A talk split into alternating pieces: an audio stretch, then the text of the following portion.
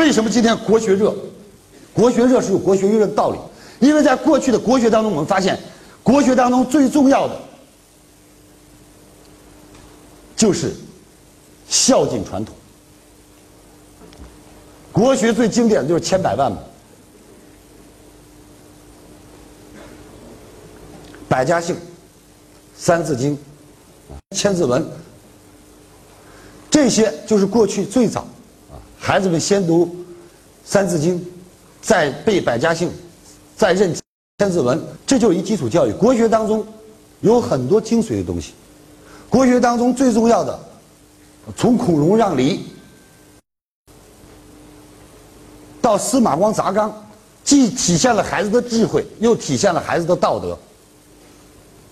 很多经典的东西，所以为什么国学热？国学热是因为有道理的，是因为今天缺了，它才会热。